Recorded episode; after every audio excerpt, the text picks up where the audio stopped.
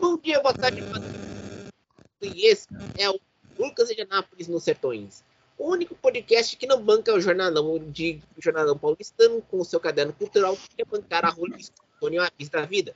Até porque a gente não tem, a gente não conhece que é João, Silva e qualquer outro cantor que, é, você vê na rede social, né, Luinha? Bom dia, boa tarde, boa noite. César, me responde uma pergunta sendo bem sincera e honesta. O que, que, você, tem con... que, que você tem contra o João e toda essa galera? Nenhuma coisa. Eu tenho contra jornalista que tem contra o João, sabe? Eu não conheço. Bom, vamos lá. Primeiro de tudo, eu quero dizer, por exemplo, vamos pegar, por exemplo, Ana Vitória. Eu gosto, eu gosto e muito delas. Uhum. Eu acho elas incríveis. Eu adoro a música delas. Porém, eu acho que elas são superestimadas. Elas são tratadas como se fossem a oitava maravilha da música brasileira, mas não é isso. Você sabe o que acontece? É, é, eu tô lá no meu Twitter eu tenho um amigo que, que entende dessas músicas mais novas, dessa nova geração de cantores e, e afins. E ele tá fazendo jornalismo na USP. Ó, ó como que ele é. Na famigerada ECA. Exatamente. Aquela discussão sobre imperialismo, eh, imperialismo americano no DCE. O que acontece? ele como ele quer ele trabalha muito ele quer fazer jornalismo cultural e lá no Twitter ele desce a lenha em qualquer coisa que é publicada tanto pelo Estadão quanto pela Folha de São Paulo e isso estudando na USP hein? é isso na USP meu, meus amigos ele desce a lenha bonito até aí eu aí às vezes eu tô lá no meu, no meu canto porque eu sou leitor da Folha e eu não leio o Estadão mas vem outro cara, que é um jornalista daqueles que trabalham no Fantástico, falando: olha, o Caderno 2 está passando por uma grande modernização. Eles estão modernizando o jornalismo cultural. Aí vem hoje, o Caderno 2 desce a lenha no gel. Putz. Aí você pergunta, qual é a modernização do jornalismo cultural se desce a lenha no cantor que, é, que os caras gostam? Isso é uma coisa contraditória para mim. Na eu verdade, falo. na verdade eu diria que estão querendo transformar, né, a questão cultural num Grenal. Não, o pior não é ser Grenal. Você sabe, você lembra quando a Bis tinha aquela fama de descer a lenha na, no rock nacional? sim, sim. Eu acho que agora a coisa deixou, chegou num ponto, já que a Rolling Stone foi para as cucuias, literalmente, então qualquer caderno aqui em São Paulo, o caderno 2 e o, a ilustrada, sempre uma vez ou outra tem uma matéria descendo a lenha nos cantores. Qualquer coisa popular eles descem a lenha. Então, eu, eu, eu como eu leio a ilustrada só para ler aquela, a última página onde tem as colunas de opinião, eu não ligo. Mas para essa, essa garotada mais nova do que nós dois, é uma, é uma declaração de guerra. E ainda mais agora que o pessoal está fazendo jornalismo na ECA da USP. Então é complicado pra caramba, né? Exatamente. eu tô falando, olha, eu, eu, vou dizer o seguinte: o Silva cantando Cazuza ou o João cantando sobre as dores dos 30 e poucos anos não é problema meu. Eu gosto não é de... problema nosso. Exatamente. Eu gosto de ouvir meu tio, eu vou ouvir o velho do Bono, eu ouço mesmo, não tenho o menor pudor disso. E eu não vou ficar no Twitter enchendo o saco dos caras. Eu não vou fazer isso. Ai, ai. Vamos lá. Sertões. O, Didier já acabou lá no. no na, lá no, no Rally, o Rinha? Vamos lá. Respondendo seus questionamentos, hoje tivemos aí mais uma etapa, né, de a primeira pós-término da maratona. E podemos ver que a classificação geral está emboladérrima, porque temos a liderança surpreendente de Marcelo Tilha Gastaldi Cadu Sac. É na categoria carros? Exatamente, né? Vale lembrar que ambos haviam participado do Dakar em 2022, não participaram ano passado. Nesse ano, É, não É, exatamente. Vale... É, é o hábito. Enfim, é, eles não participaram tristemente do Dakar de 2023, é, mas tiveram uma participação interessante no ano de 2022. Sim, eu lembro. A gente, quando a gente cobriu a primeira buy no Dakar que a gente fez, esse- eles faziam muito bem nos carros, junto com o pessoal do UTV, que até Exato. mandou, mandou áudio para você naquela ocasião. Exatamente. E vale lembrar, né, que hoje, é, assim, a gente ainda não tem os dados atualizados de hoje, mas a etapa de ontem, que a gente comentou, né, que seria aí de Petrolina a Chique Chique na Bahia. Opa, des- desculpa, o contrário, de Chique É, Chique a Chique, chique a Petrolina. Petrolina e agora seria Petrolina Crato. Exatamente. Terminou aí com o domínio acachapante do Rodrigo Varela e o Matheus Mazei nos UTVs. É, eles vêm liderando na categoria, porém, porém, né, na última etapa ficaram em segundo lugar, tendo em vista que a vitória foi do, da dupla Tata Xavier e Neurivan Calado, que correm com o TV da Polaris. E o Giano Azevedo, que é o maior campeão da história do Dakar, né? Com sete tentos, ficou em terceiro, ele faz dupla com o Idali Bossi, também correndo com o TV da Polaris, enquanto que o Rodrigo Varela e o Mazei correm com a Canam. Conclusão que a gente pode chegar ah, ao término com essas informações dos UTVs, que a Canam não é tão onipotente nos UTVs quanto se desenhava, quanto parecia. E também tem outra também. A Polaris se adaptou melhor ao terreno do Rally dos Sertões nesse estágio do que a Canan também. Perfeito. Porque a gente tem que lembrar que quando você está correndo no Rally da Cross Country, você está fazendo. Você tem, o carro não é o carro mais potente ou mais rápido. É o carro que melhor se adapta ao terreno. É como a gente estuda o darwinismo. O darwinismo, na teoria, ele dizia que não é quem sobrevive não é o mais forte, é quem se adapta, se adapta às mudanças. E isso explica, por exemplo, no rally, quando você vê uma Polaris que se adaptou melhor ao, ao trajeto da, do Rally dos Sertões do que, por exemplo, a Canam. Justo. Justo. Podemos até fazer uma conclusão, né? É, Talvez um seja um exagero da minha parte, mas ah, podemos até chutar que a Canan está mais adaptada para as competições é, estilo Dakar, efetivamente, enquanto que a Polaris ela tem uma preparação mais para terrenos de elevações, montanhosos, rochosos, efetivamente. Isso Uhum. tem feito com que eh, nas últimas etapas eles tenham crescido eh, consideravelmente. E outra, a, o, a grande preparação para Canam para o Dakar de 2024, que vai ser no começo, no, no começo do ano, nos primeiros dias de janeiro, é tanto o Rally dos Sertões pelo terreno rochoso, mas também o Rally do Marrocos, por ser um terreno de dunas, desértico praticamente. Eu diria até que o Rally do Marrocos promete ser mais preparatório do que o Sertões. Não, e promete mesmo, porque o Rally do Marrocos é o mais que o, o relevo, a vegetação, o terreno é o que mais se aproxima do Dakar do corrido na Arábia Saudita. Sensacional. Exato. Mas ah, também tem uma outra questão que eh, também tem que ser dito, né, Lurinha? Esse, o Rally dos Sertões tá, vai ter que melhorar muito na questão de organizar tantas planilhas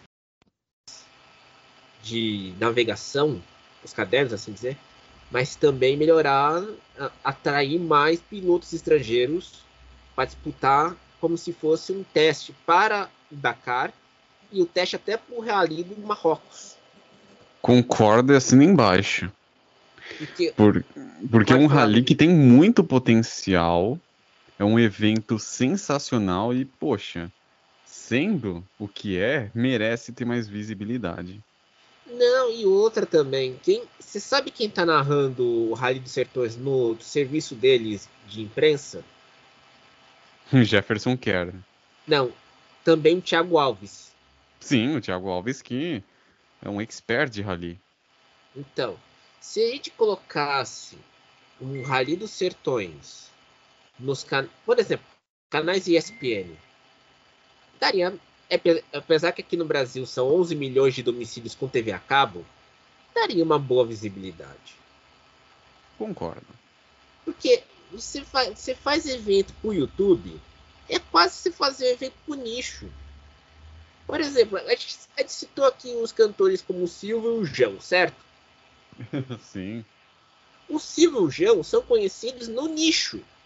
Não, não é um co- conhecido no mainstream, literalmente. Não é como a Ana Castela, que tá lá no mainstream.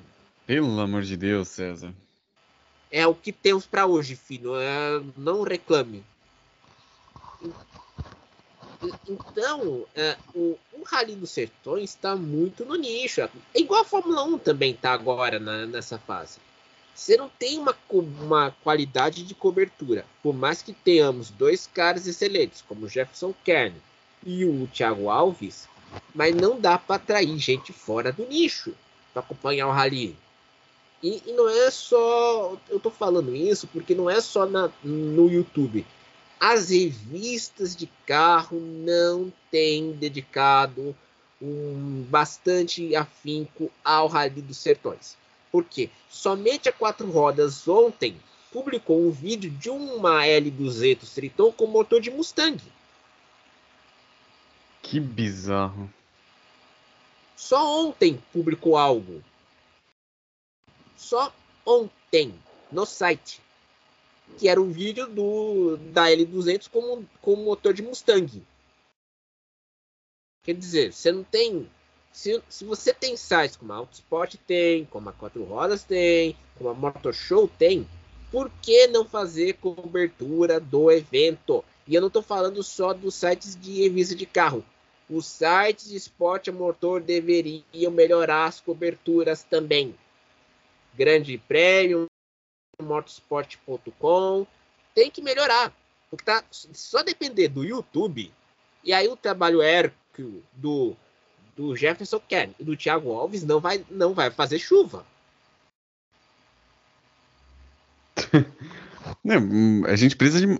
grande, o grande lance é, se- é, Sem puxar a sardinha pro nosso lado. Sim, A gente, é, o Rally dos Sertões, precisa de mais visibilidade nesse sentido e mais gente que Uhum. faça o que nós estamos fazendo. certo? E não é só isso também. Se você perceber, é, eu vou, vou dar um exemplo. Lembra quando teve a, a última 24 horas de Le Mans? Sim. Todo mundo falou, pô, a Bud Sport tá transmitindo evento, tá no YouTube. Mas você viu quantos que viram no, no, nos views do YouTube? Uma porrada. Não, uma, não é uma porrada. Sabe quantos? 54 mil views. É coisa pra caramba. Sendo um assunto extremamente nichado, é coisa pra caramba. É pra caramba. Mas aí o que acontece? Uma edição do centenário de Le Mans atrai 54 mil. Se, se, se fizesse um, se organizasse direito, dava para ir mais. Eu tô falando do quê? Você pensar que o Bud Sports deu deu tra, deu crepe lá no, no, no YouTube, que não deu para fazer a transmissão das 24 horas na íntegra com narração em português, porque um canal falhava, o outro dava certo, depois falhava. Cara, até hoje ninguém sabe onde está a narração na íntegra das 24 horas. Tá todo mundo caçando para ver se alguém pegou tudo na íntegra. Toda a corrida. Quer dizer, o trabalho do Milani de organizar as coisas, estruturar, tá sem, tá sem registro. Completamente. Mas sabe Como uma é? coisa que foi ju... Diga, César. Pode falar, Lurinha. Não, pode falar. Quer dizer, você tem um trabalho que você fez, você organizou tudo, você montou toda a estrutura, mas não tem registro. Pode falar, Lurinha. Não, que eu ia pontuar, né? Que enquanto a gente está falando de algo que deixa um pouco para baixo, sabe quem estava lá embaixo e foi para cima? Quem? Lucas Moraes e Kaique Bentivolio ganharam nos carros hoje, consequentemente na geral, e mostraram que ainda estão vivos na liderança dos Sertões. E outra também, o Lucas Moraes na, daqui a alguns meses vai correr pela Toyota oficial, né? A Gazoo não, Racing. Não, o que ele tá fazendo, né? Já é um teste para isso. Exato. A gente não sabe se a Gazoo Racing vai disputar o Rally do Marrocos, que é aí que é mais teste ainda, como a gente já falou aqui. É, conhecendo o entrosamento da dupla Lucas Moraes e Kaique Bentivolio, a expectativa é que o entrosamento influencie bastante no, no mas, andamento mas, da coisa. Mas a Toyota poderia também optar pela o Lucas e o Timo Gottschalk? Sincero, honestamente, eu sou do tipo. Eu sou o tipo de pessoa que, para mim, um time que tá ganhando não, não se, se mexe. mexe. Então, manteria Gottschalk, Moraes e Gottschalk em 2023 e 2024. Mas, uhum. se estão apostando é, no Kaique Bentivolio e sabem que nas, quando ele competiu deu bom, aliás, quando ele compete com o Lucas Moraes sempre dá bom, é uma aposta, mas eu, digamos que nesse sentido eu sou conservador, então eu não quero apostar, eu quero manter o ritmo, entende? Entendo, e outra, o Timo que tá, já fez, fez dois, fez já Dakar também, né? Tem uma experiência com Dakar, então é diferente o, Ca, o Kaique tá fazendo, tá fazendo um, sertões. Então, eu acho que a gente deveria também pensar que o Kaique pode ir para outra, com outro piloto, se, se quiçá fizer uma Dakar, ganhar experiência para, se caso o Gottschalk não tiver disponível nas próximas edições, ser o companheiro do Lucas Moraes. Provável. Provável, uma baita de uma possibilidade. Exato. E aliás, eu esqueci de falar para você, mas Dona Raquel mandou uma mensagem para nós. Opa! Conte essa história. Eu estava ontem er, postando o, o episódio de ontem do book do Baile nos Sertões no, no, no Anchor, no Spotify. Dona Raquel deixou uma mensagem lá para nós no, no, Spotify dizendo que nos agradecendo por sermos tão estudiosos e antenados. Ela ouviu aquele episódio que a gente fez do Bruce de Anápolis. Saia da FUTT e vai ler um livro. É... Aí, aí você pode falar uma coisa, César. Não é por dinheiro, não é por por mainstream, é pra gente ter esse tipo de reconhecimento. Isso é o que nos move. Exato. Então, abraço, dona Raquel. Aliás, que completou, fez mais um ano de vida. É, um abraço a ela. E, outra coisa que também tem que ser dito. A gente faz isso porque a gente gosta. Não adianta a gente cobrir uma categoria e fazer no, no automático. No mecânico até. Exatamente. Então a gente faz o que a gente gosta. E isso nos move. Então, abraço, dona Raquel. E, aliás, a gente tem que lembrar aqui: no, no Spotify você pode deixar sua mensagem e a gente vai publicar. Deixa sua mensagem de, de escrita lá. Se você gostou do episódio, você deixa uma, uma, uma faz uma interação. Críticas e sugestões são muito bem-vindas, desde que com respeito. Sejam educadas. Nada, nada de ficar colocando palavrãozinho lá, falando, xingando a gente, que a gente não posta, tá? Só para postar. Exatamente. Aliás, uh, se, o, se o pessoal pensa que aqui é a casa da mãe Joana, se ferraram, porque a gente corta as asinhas de, de cara, tá? E outra questão até que é interessante também, que a gente tem que discutir, é que nesse a gente não sabe se a Ford a Ford vai correr no Dakar, mas a gente não sabe se a Ford vai correr no Rally do Marrocos para testar esse carro novo. Esse Ranger que eles vão testar, o protótipo.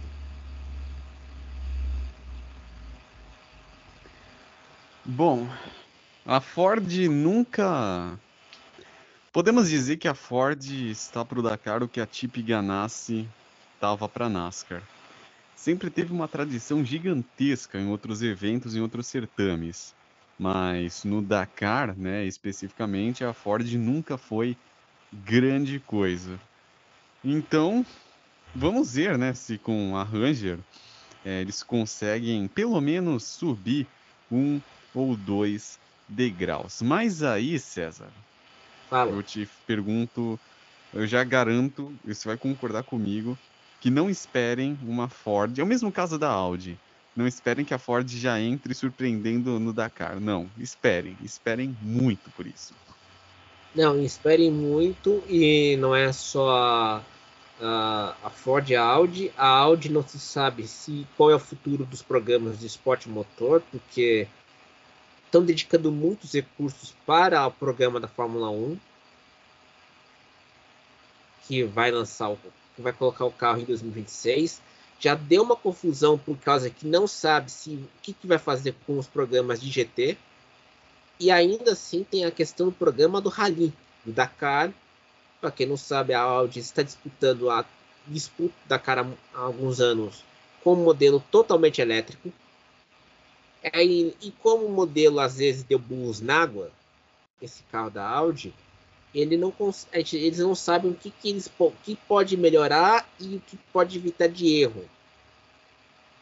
Que esse carro da Audi no Dakar, às vezes, ou é, é 880. Ou vai muito bem ou vai muito mal. Bom, eu só posso dizer que quando a gente fizer o terceiro, estivermos no terceiro ano consecutivo de cobertura do Dakar, aí a gente pode bater uma aposta sobre isso. Não, eu, eu, eu não é. E também tem outra. A gente. Você sabe que o mundo do, da Silly Season da Fórmula 1 é uma, é uma maravilha. Divertidíssimo. É. Estão cogitando que o Sainz corra na Audi no, quando a Audi entrar na categoria. O Sainz filho. Porque o pai já corre no, no Rally. E o Sainz.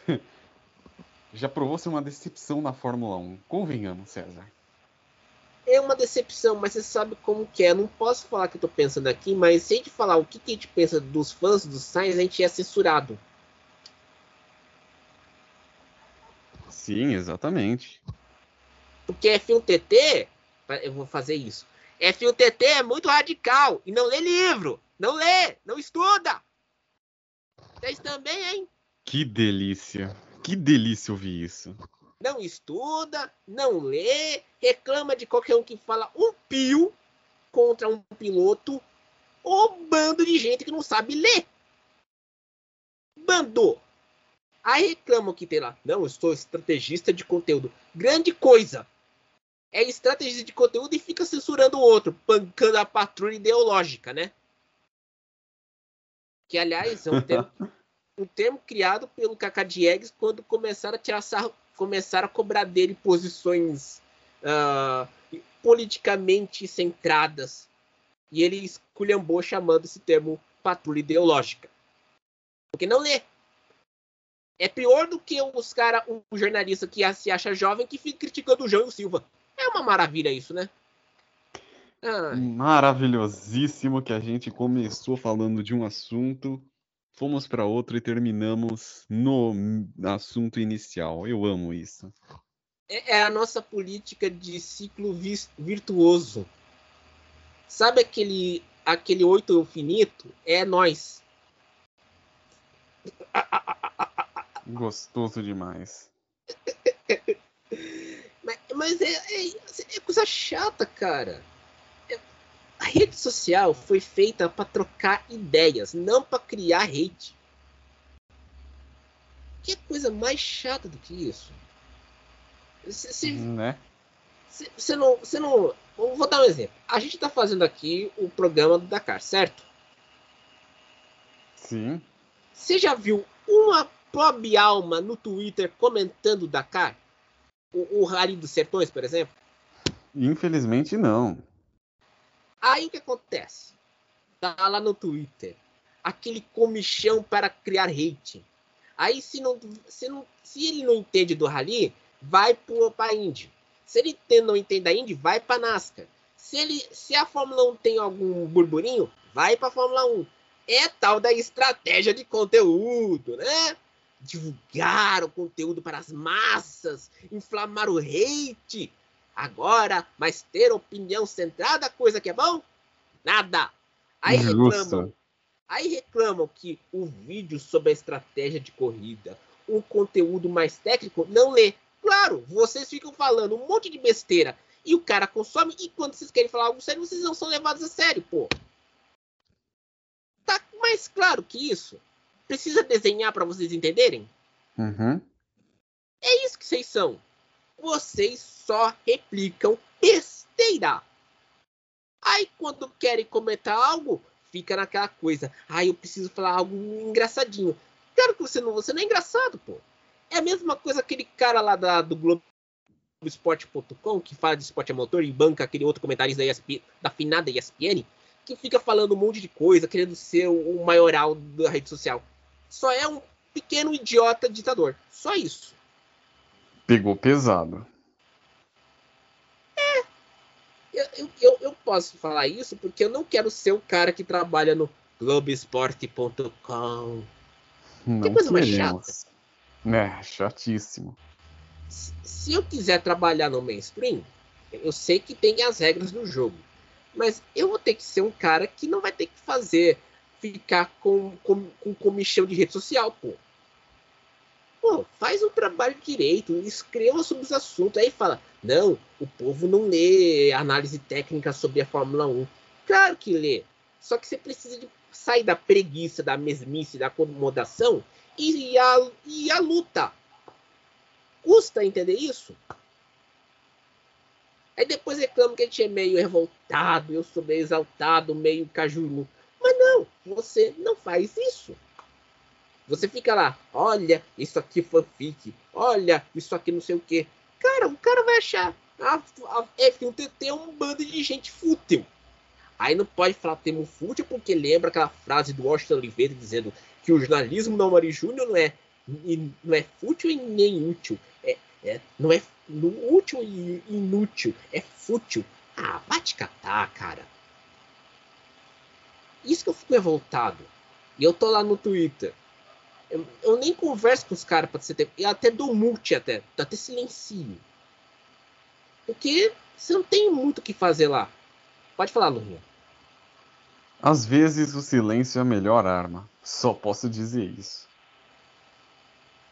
Não, o silêncio é a melhor arma, mas é que você está, você está no mundo de Interlagos, você está no dia a dia. Eu estou na minha rede, eu estou na minha, no meu escritório. Eu não sou um homem de autódromo, Lurinha. Só sou um ser que escreve. Mas é, é, isso irrita a gente. Porque você tem gente que é, for, tem faculdade de jornalismo, diploma, faz publicidade, é, um monte de coisa. Mas não sabe escrever uma coisa decente sobre corrida. Isso me lembra uma fase. Não tem vivência, efetivamente. Acho que é não é isso tem... que quis dizer. Não tem vivência no meio, por isso que não. Não acaba escrevendo besteira. Exato, não tem vivência. E, e, outra coisa que, que eu me lembro bem. Quando eu entrevistei o Lito Cavalcante em 2018, ele comentou, ele depois da entrevista, eu fiquei um pouco com ele, um pouco de tempinho com ele. Ele comentou uma coisa que eu não esqueço. Você aprende a escrever lendo. Você não é o cara fazendo faculdade de jornalismo. É você lendo o material que as informações. E o Lito não tem diploma de jornalista, é o cara de direito. Diploma de direito, de advocacia. Milton e... Neves também. Exato. Só que, por quê? Na advocacia, você aprende a escrever, por exemplo, habeas corpus, pedidos de processo, e é uma escrita mais rebuscada.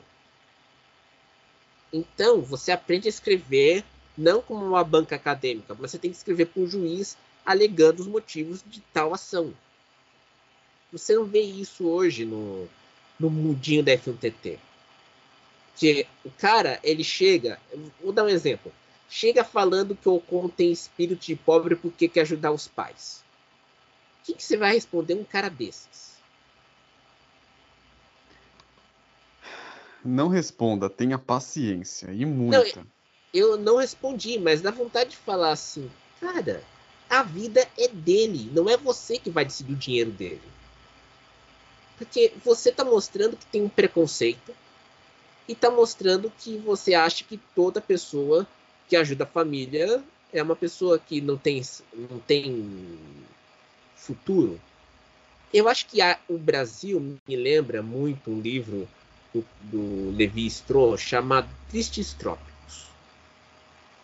quando ele dizia no livro, eu quando eu li a matéria sobre o Levi Strauss, é aqueles textos acadêmicos que os termos não são rebuscados, mas são mais sofisticados.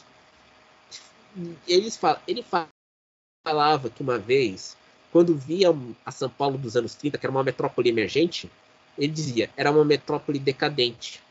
Porque você não via aquela vibração que tinha em Paris, Nova York, e era uma cidade que estava crescendo, mas você não tinha uma coisa que era o povo lá. Era uma metrópole para elite, literalmente. Você não tinha. Quando você via Nova York nos anos 30, você tinha aqueles arranha-céus, edifício Chrysler, Empire State Building, entre outros, que eram, um, um, vamos dizer assim, era para construir escritórios mas era também uma forma de empregar a população que tinha perdido o emprego na Grande Depressão de 1929. Você tem fotos da construção dos, dos arranha-céus que você tinha gente que estava sentado numa viga de ferro no, no alto. E às vezes ou era fake ou não, depende, mas era, era, era a forma que eles tinham que pagar as contas. Construir um arranha-céu, que seria um prédio e de. correndo o risco de morrer. Exato. Então, pessoal, é, é, vocês, a gente fez, citou o F1TT, o João e o Silva.